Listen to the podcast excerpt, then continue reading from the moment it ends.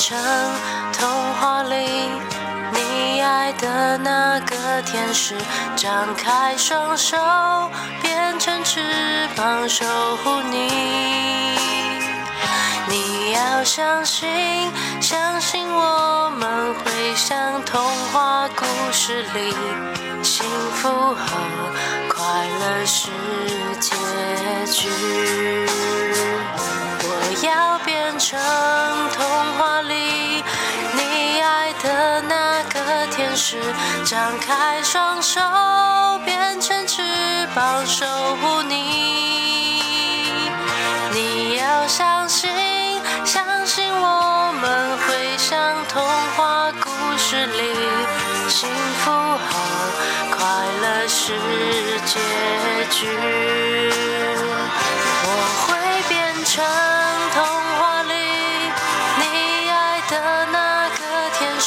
张开双手，变成翅膀守护你。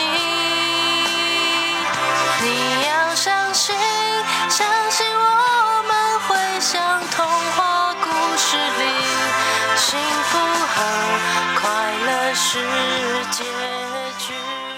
各位听众朋友，大家好，欢迎回到为你点歌，我是海苔熊。刚刚大家听到这首歌是光良的《童话》。其实我很开心有这样的机会，可以重新再点播这首歌。我记得这首歌应该是为你点歌系列的第一首歌，真的很夸张哦！到现在已经不知道是第几首了，两百多首了吧？那我当初就在想说，哎，我除了在泛科学写文章，也希望可以让我的知识还有我所知道的事情传递给不同领域、不同空间的人，所以就很感谢女人迷，就提供了一个空间，于是我就可以在这里。回复来信的人，他们的信件，然后透过我的观点，透过心理学的角度来去看看他们的故事，会不会有不一样的诠释的框架？但是在做这件事情之前，我得要先做一个示范嘛，哈，所以我就先点了一首歌，其实也是我一直想点的歌，就点给我多年前的一位情人。那时候跟他在一起有很多愉快的事情，当然也有很多伤心的事情。我很感谢那段时间和他相处的经验，我还记得我们一起到。呃，学校的后山吧，还是哪里？然后我们一起在那个溪边踩水，然后就像是那种青梅竹马小时候在玩水一样，非常的开心。就现在还是会想起那些美好的回忆。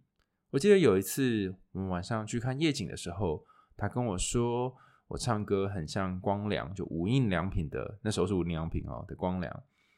那我就说，其实我的声音应该比较像两光吧，哈，就是很弱的意思。然后他就笑了。可是这句话就一直在我的心里面，好像生了根一样。也是后来我渐渐的再去想，爱情是什么？如果爱终究会消失，有什么可以被我们保留下来的一个开始？于是就开始了为你点歌这个单元。于是就开始写了我的第一本书，在怦然之后，关于爱情的十六堂课。写着写着，不知道为什么哈，就到了今天这个镜头哈，不是镜头，境地哈，已经变到这个位置了。那再次在看到这一首由勇气所写来的他的经验跟他的故事的时候，我真的是蛮惊讶的，因为同样一首歌，却有完全不同的诠释角度，甚至是他可能代表着不一样的故事经历。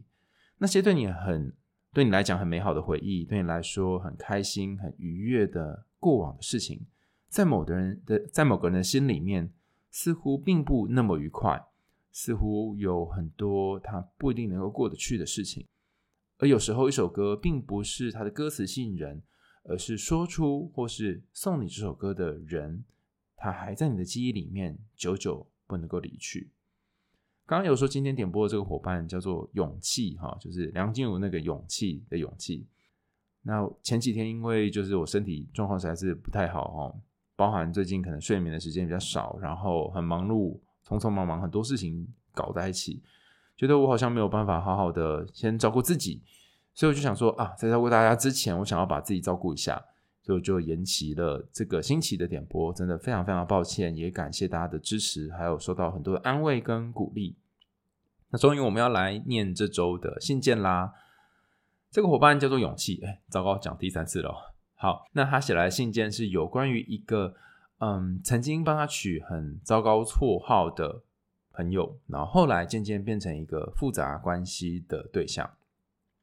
在读他的信的时候，我有一种感觉，就是哇哦，原来有一句话叫做“由爱生恨，由黑转白”，是很比较容易的。我三号不太完全同意这句话的观点，但我某种程度上面可以理解，当你对一个人很在意的时候，这个在意可能原本是负面的在意，很快的会被转成正面的在意。然后还有一个我觉得也值得思索的点是，当你跟他关系之间存在着某一种权利的时候，这里的权利并不是指说他是你的老板，他是你的上司。老师等等，不是这些哈，而是你可以很明显的感觉到，你跟他之间的位置上面，好像他总是掌握比较多的话语权，好像你常常都要听他的话，然后顺从他，那么这个关系就进入了一个不平等的状态。那有些时候你说的话不会被当真，有些时候你的感受不会被认可。那这时候你就要很小心了，因为很可能进入了一段你把自己不断不断送出去的关系里，就是自己送头的关系哈，在那个玩游戏的术语叫做送头，把头送出去，而你默默在其中并没有发现。让我们来一起听听由勇气所点播的这个故事。亲爱的海苔熊，一次争执的起源。源自于他给我一个昵称，这个昵称叫做“苹果派”。我那时候对这个昵称感到非常的不安，毕竟我知道我变胖了，但一般的女孩并不喜欢这种称呼，所以我跟她表达我的不悦。尽管我并没有激烈的责难她，用那种很大声的语气来说，但他仍然把它视为一种玩笑。对他来说，那只是一种可爱的称呼，并没有其他的含义。然而，在某一次，我真的真的感到生气了，因为我认为那已经超越了玩笑的范畴。他甚至表达他对我肢体丰满这件事情有一些看法。我觉得他在批评我，因此我向他表达了我的不满。虽然他立刻道歉。但我仍然在他向我道歉之后的隔天感到很不悦，我还是不能够在他向我道歉的时候原谅他。然后他的态度似乎变得有点冷淡，他的语气变得有点客气。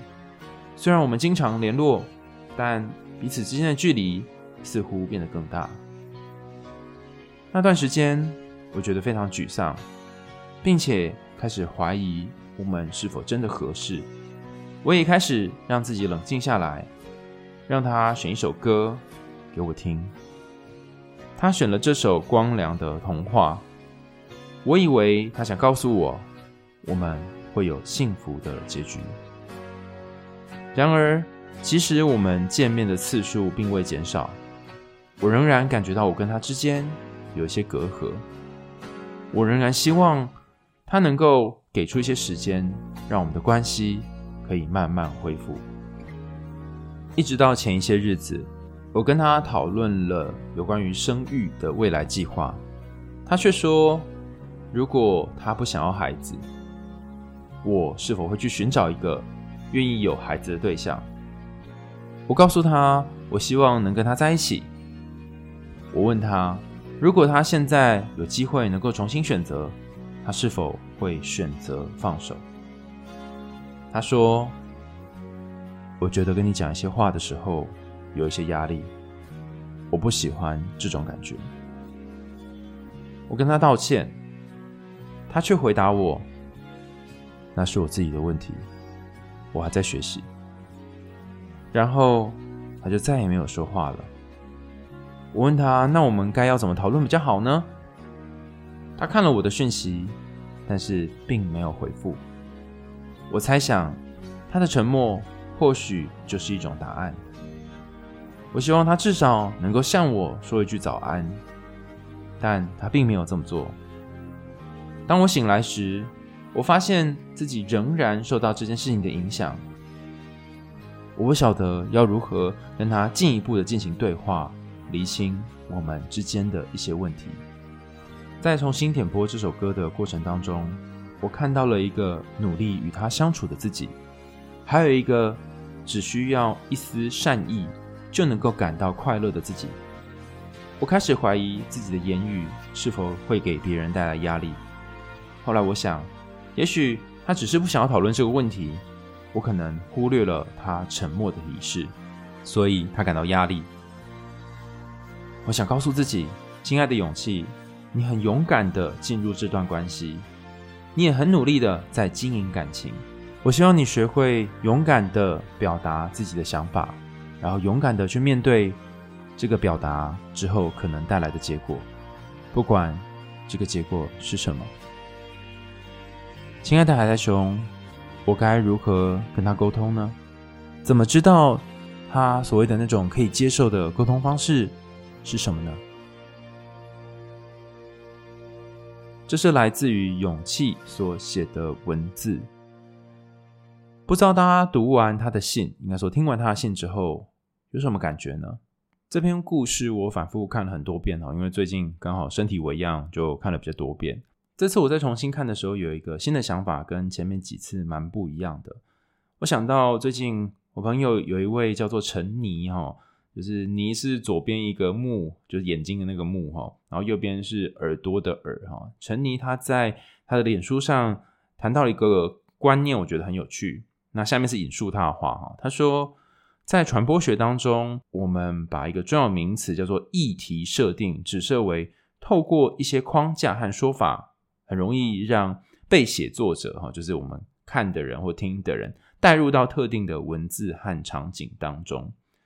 那我把这段话稍微翻译一下，我理解的版本哈，有点像是你进入一个电影院之后，进入了一个场景之后，然后你可能会被邀请戴上一个体验的。3D 眼镜、立体眼镜或是彩色眼镜之类的，于是你就会被他所给予你的这个眼镜哈，然后看出去这个他们帮你布置的展场或电影的内容，也很有可能它不是透过眼镜，它是在一开始的时候把它营造成一个很特殊的场景，比方说是星际大战的场景啊，比方说是一个嗯有点像是沙漠的场景啊，让你有一种体验是哦，你身处于。星际大战星空里面，或者是处于一个很干的地方。那为什么突然提到这个哈？就是我觉得在读一封信的时候，往往也会因为写作者，就是写信来的人，他们当下看的视角，而很容易会进入他的角度。比方说，我觉得勇气在写这封信的时候，你不断的提到说，你希望自己可以怎么样调整，不断的去讲，如果你可以怎么做。或许可以找到一个适当的沟通技巧，让他接受你的建议。好像你给了一个眼镜，是我可以努力看看，然后往那里前进的眼镜。它不一定是一个你有意识要做这件事情，而是你在说的过程或写的过程里面，慢慢慢慢的形塑了或成就了这样子的一个眼镜，甚至是你可能一直用这样的一个眼镜来看你和他之间的关系。于是。当每次想到你跟他之间的议题的时候，你就会设定成好像是你做的不够好，好像你要做点什么让这段关系有所转变，可能是调整沟通技巧，或者是想想要怎么样生气。但我想要跟勇气说，你已经很努力了。前阵子我跟朋友在聊到有关于女性的生气，这边特别指涉女性的生气的原因，是因为。在刻板印象里面，好像我们都不太能够接受男性哭泣，也比较不能够接受女性生气。好像男性生气是 somehow 比较合理的，然后女性哭泣也是某种程度上面相对来说比较合理的。小时候都会跟男生说你不可以哭，那哭的话就会说你好像女孩子。那小时候也会跟女生说你干嘛这样子凶巴巴的，好，很像是个八婆之类的。用一些很难听的话来为这些情绪跟性别之间画上某一种框架，这也意味着在长大之后，我们得要用某一种方式来生气，得要用一个可能特殊的管道来表达你自己的想法，这样子才可以被身边人给接受，否则他们会觉得说你为什么那么凶，为什么不像个女生？那当然可以不要活在这个框架里面，但大家知道吗？不活在框架当中是需要付出代价的。例如说，我相信每一种身材、每一种身形都有它的好处，甚至是说，你可以喜欢自己的身材，不论高矮胖瘦。但很现实的，呃，现在这个时空世代哦，大家就会崇尚帅，然后瘦跟美，这好看连在一起的。如果你想要当一个快乐的胖子，并不一定这么容易的就可以在择偶市场上面找到你的位置。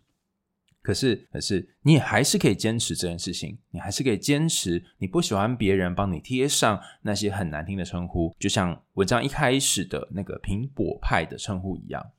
好，那我们把这两个结合在一起，哈，就是我在想，勇气或许在过往的成长经验当中，因为身边的人或许对你的身材，然后对你的长相有一些嘲笑，然后你也试过各种方法，我相信这一个。呃，你写信来的对象，他应该不会是第一个。但是这些你每一次、每一次的反抗，每一次说出自己的看法，好像对方都不把这件事情当一回事。久了以后，你就会觉得疲乏了，甚至你在想，不行，你不能再这样下去了。所以我觉得那一次你的生气是一个很棒的生气，因为你把你的感觉讲出来了。但当你好不容易把你的感觉讲出来的时候，却没有被对方接纳，却没有被对方放在心里。反而成为两个人因此渐行渐远的开端。于是你就开始自我归因，想想是不是自己做错了，是不是不要这么激烈的说就好了。但你有没有发现，就算是你比较委婉的说，退一万步来说，或者是和缓的说，他也不一定会把这件事情放到心里面，他也不一定会重视你的感觉。那为什么会形成这样的一个结构呢？很可能在长期的人际关系当中。你总是把自己当成那个做错事的对象，或许是因为外貌，或许是因为种种其他的原因。因为你对自己并没有那么有自信，所以你会先用责怪自己，或者是要求自己来去到对方想去的地方，来维系这段关系。但真的是如此吗？有其他的议题设定的方法吗？有其他戴上眼镜的方法吗？一定要戴上你这副眼镜吗？有没有别的路线呢？如果从这个角度来看的话，或许对方，我们不知道对方现在呃叫什么名字，或者当时跟你的身份是什么，就暂且称之为对方好了。对方会不会一开始就没有打算把你的话放到他心里面呢？他一开始就没有打算听进去，甚至过往一直到现在这段时间的种种相处，你就不是他心里面那个认为可以走到结婚生子的人呢？我不确定，因为我对你们的关系跟故事只了解的非常片面。但你可以仔细思索一下这个问题，他很可能会去比你去想说我要怎么改变他才愿意听进去更为痛苦，因为这涉及的或许是从头到尾他不一定真的把你当成是他重要的对象。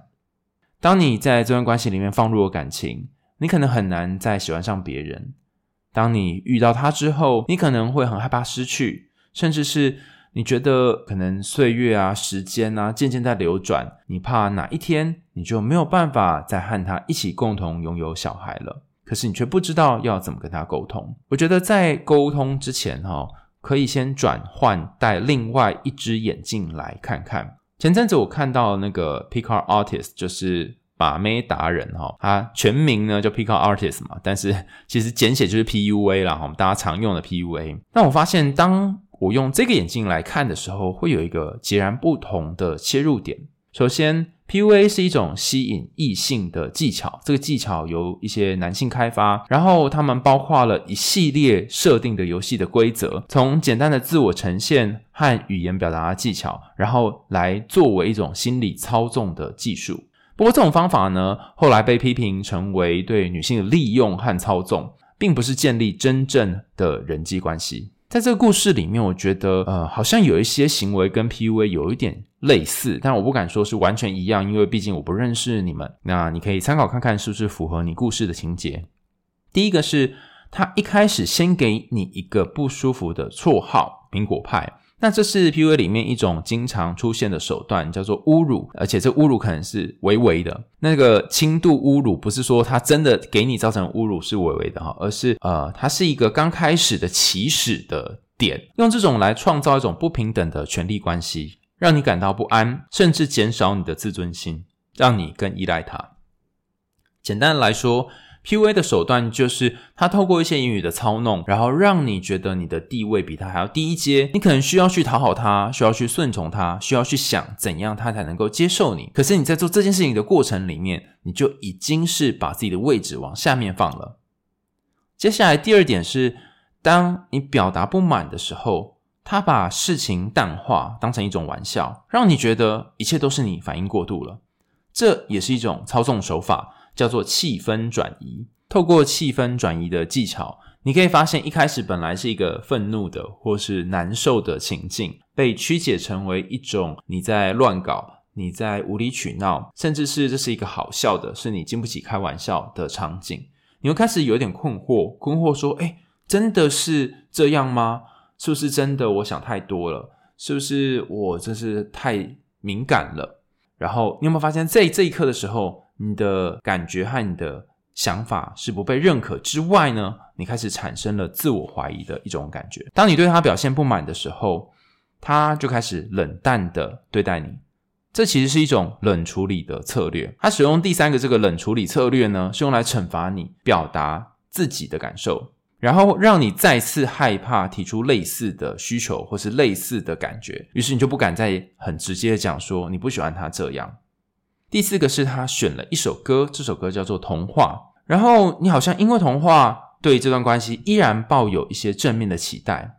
这其实是 PUA 里面一种伪装的行为。你有发现，在这之前呢，他谈的还有你跟他之间的关系已经面临了一些冲突，但他不但没有试图去解决这个冲突，他还反过来用别的方式来传递这段感情里面一些模糊，可能像是好感或者是不确定的东西。于是你开始产生困惑，你不确定他真正的想法是什么，你也不知道他到底有没有想要跟你未来有生育的打算。当然，以上这四点都是我推测出来的啊，我们不晓得真实的状况是什么。可是你可以仔细想想，如果用 PUA 的眼镜进入的话，会不会你脑袋里面想象的这个他，或者是你认识的这个他，有一个部分跟你所知道的并不完全雷同呢？那刚刚前面也说过，其实切入的观点跟眼镜可以有很多种不同支的眼镜哈。所以在议题设定上，如果我们再把这个场域呢切换到心理学的眼镜，会变成什么样子呢？我上周读到你的信件，我有个感觉是，我第一个意识到跟心理学有关的主题叫做身体形象的认知，就是 body image。你喜欢你的身体吗？或者是当别人在提到你的身体的时候，不知道为什么你，就是有一种自卑、不舒服的感觉呢？我小时候也是一个胖子哈，现在其实也是啊，但因为小时候很胖，所以受到霸凌。我在亲子天下上面有写篇文章，有关于我小时候因为身材而被霸凌的这件事。然后前阵子呢，我开始意识到一点，就是我一辈子都很抗拒再度变胖，甚至是我不断的胖胖瘦瘦，到底是为什么呢？因为我很害怕再跌入像小时候一样那样子的窘境。这个窘境是我因为身材开始没有人际关系，没有朋友的支持和喜欢。但是我同时又很抗拒我的自尊为什么要被我的身材给定义呢？所以有些时候我就会故意的想要把自己吃胖，然后一边吃一边想说：哼，如果因为胖还有人喜欢我的话。那或许我就不是呃一个令人讨厌的人，就真实的自我是被喜欢的。那这件事情是隔了好多好多好多年，我才发现它是一个非常复杂的心理历程，就是我跟肥胖之间所做的像是拉扯嘛，或者是拔河斗争。那也非常感谢哈，之前呃在海苔熊心里话就另外一个节目接受我访问的苏从启心理师跟我分享了他的新书《心态致瘦》，我才意识到这一点。然后记得那时候访问他，问我说：“喜欢自己的身体吗？”其实我在读他的书的时候，我也有这种感觉是：是好，我有没有可能跟着书里面的练习，开始去抚慰，甚至是说照顾我自己的身体呢？其中一个练习我觉得很有趣哦。他说：“你不一定要喜欢你的身体，你可以先从如实描述你的身体开始。”例如，我常常都会拍着我的肚子，然后说我有个超胖、超胖的肚子，我很讨厌我的肚子。这大概从我国小的时候开始胖，一直到中间有瘦下来，然后到现在又胖回来哈的过程，我都不喜欢我的肚子。我就会觉得，为什么我有个大肚子？然后这个大肚子是使得每一年夏天我想要去海边玩水的时候，都会觉得有一种。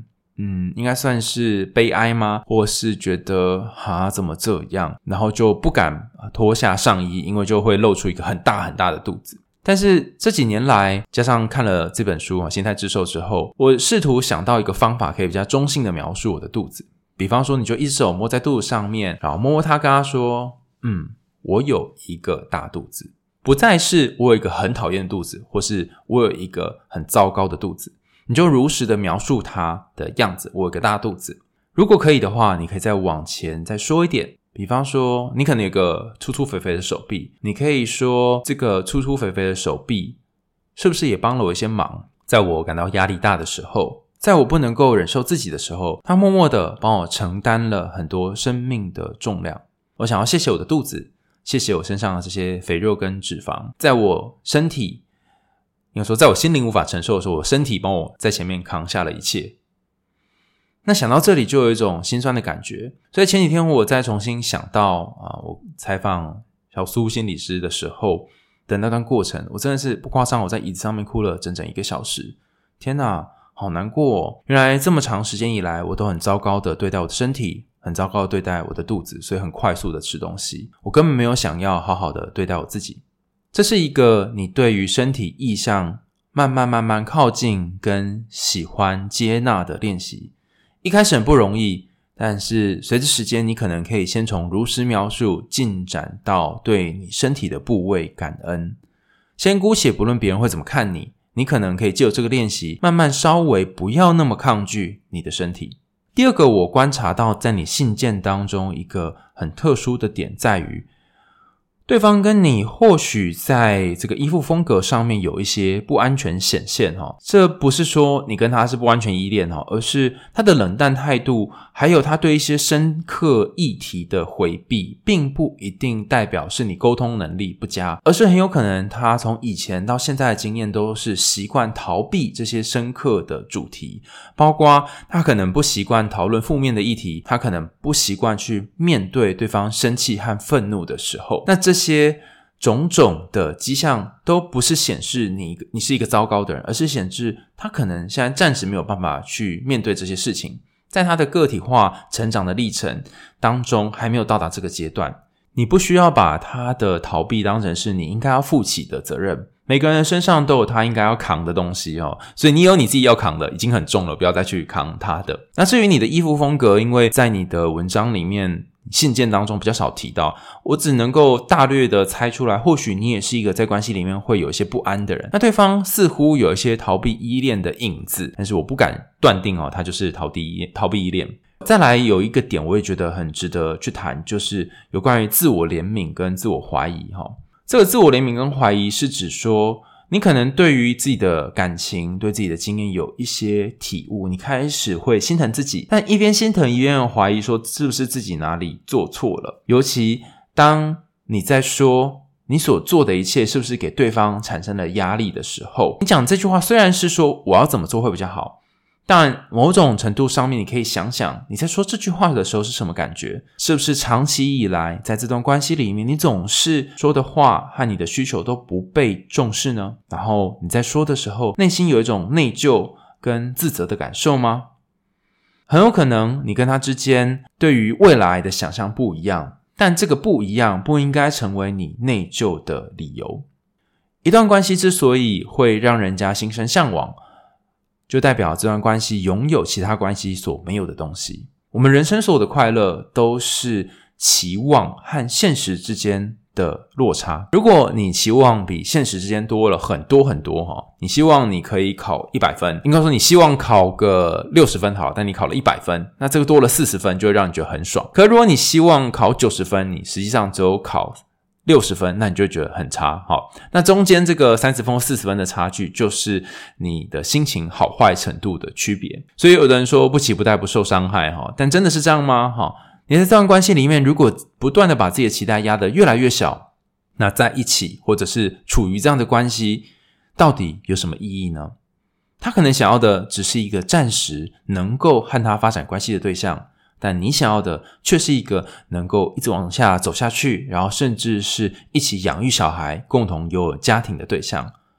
我不确定在你的这个想象里面，为什么你会想要拥有一个家庭？为什么你会想要和对方一起养育一个小孩？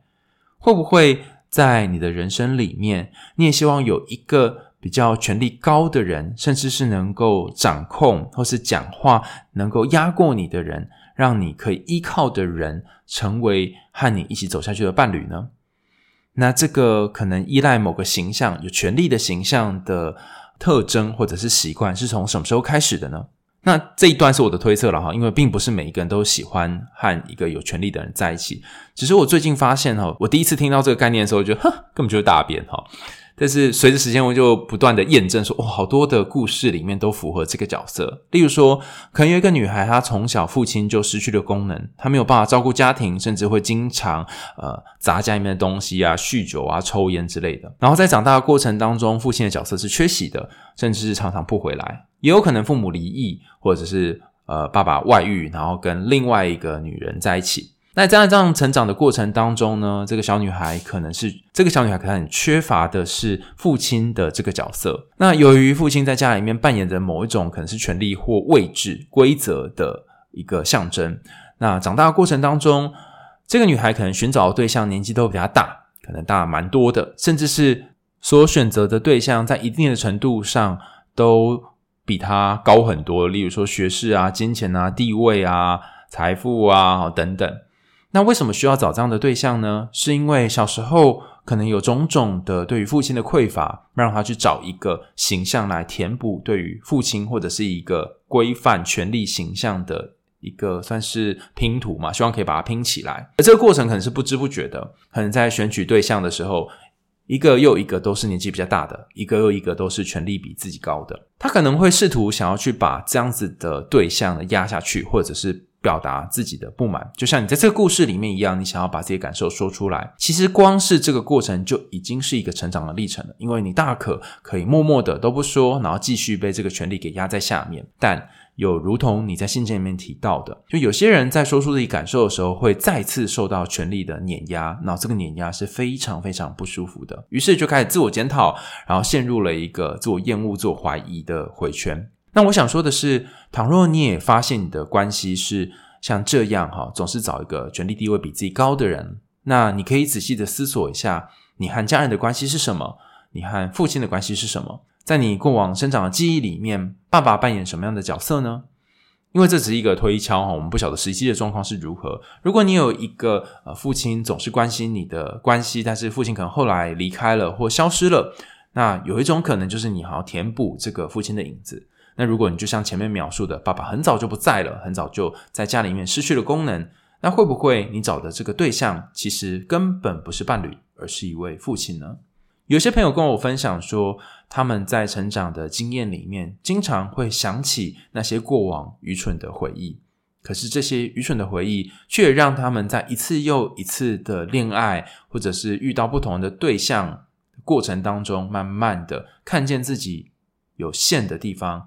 以及去看见自己还有可能做出什么样的调整和改变，但他们也不约而同告诉我说，如果这个改变是为了自己，是希望自己可以变得更好，那么这个改变或许就能够把自己带往一个自己想要的地方。但如果这个改变是源自于别人，就是其他人跟你说你要这么做，或是我因为这样做他才会爱我，那么终究等到有一天你真的变成他那个样子的时候，你会有一种不快乐的感觉，你会有一种孙悟空被戴了紧箍咒的感觉。好像不知道自己为什么要做这些事情，所以有关于沟通技巧的部分，我倒是邀请你可以去想一想，除了对待他之外，对待其他的人，就是除了这个对象以外，啊，别的人有没有什么样的生气方式是他们可以接受的呢？当你表达出自己感觉的时候，他们也会用类似的方式来忽视你，甚至是责骂、远离你吗？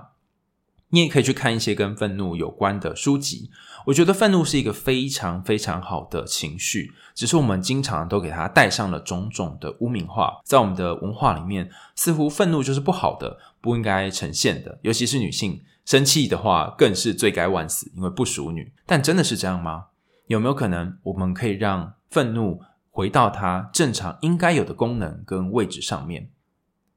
在今天的点播当中，我发现一段关系如果里面有生气的话，不一定代表说这段关系里面的某一个人他做错了什么，而很有可能是反映了关系当中的权力不均等。而这个权力一高一低的状况，很多时候得透过愤怒，得透过革命，才能够导致一个翻转。这个翻转的过程通常不会是快乐的，但革命哪有不流血的呢？只是这场战是为谁而打？是为谁而拼命？如果你要流血，你是要为自己流血吗？还是为一个不一定会想要跟你走一辈子的人流血呢？如果你想要写下属于你自己的故事，这个童话故事里面拥有的那个对方，不论是王子、公主，或是另外一个人，这个对象会是谁呢？欢迎大家继续投稿为你点歌专栏，在节目下方有个 show note，大家可以点进去，然后看看。呃，你有没有想要点播的故事、点播的歌？那如果你不知道点什么歌的话呢，你可以说请 KP 帮我点歌，然后我们会请 KP 帮你唱他为你的故事所选的歌。今天我也会在节目 show note 的地方放上几本我觉得跟愤怒有关的书籍，可以参考看看有关于愤怒这个情绪可以怎么样表达，能够让彼此都往前一步。在节目的最后，让我们再来一起听听这首由 KP 所演唱的。光良的童话，我们问一点歌，下次见喽，拜拜。忘了有多久，再没听到你对我说你最爱的故事。我想了很久，我开始慌了，是不是我有？做错了什么？你哭着对我说，童话里都是骗人的，我不可能是你的王子。也许你不会懂，从你说爱我以后，我的天空。星星都亮了，我愿变成童话里你爱的那个天使，张开双手变成翅膀守护你。你要相信，相信我们会像童话故事里幸福和。快乐是结局。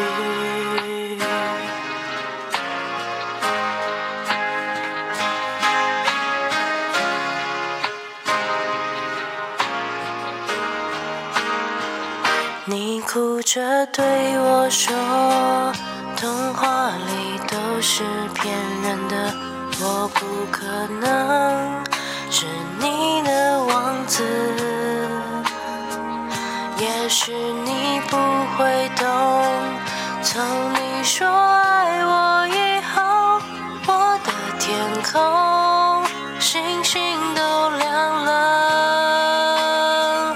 我愿变成童话里你爱的那个天使，张开双手变成翅膀守护你。你要相信，事里，幸福和快乐是结局。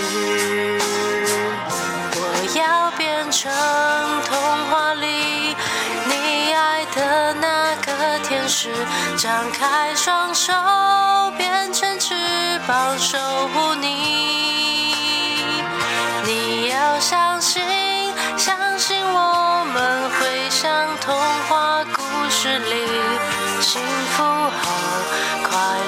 是结局。我会变成童话里你爱的那个天使，张开双手变成翅膀守护你。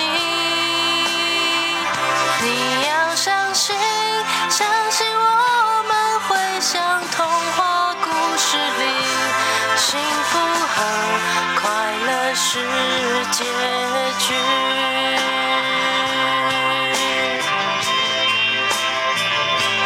一起写我们的。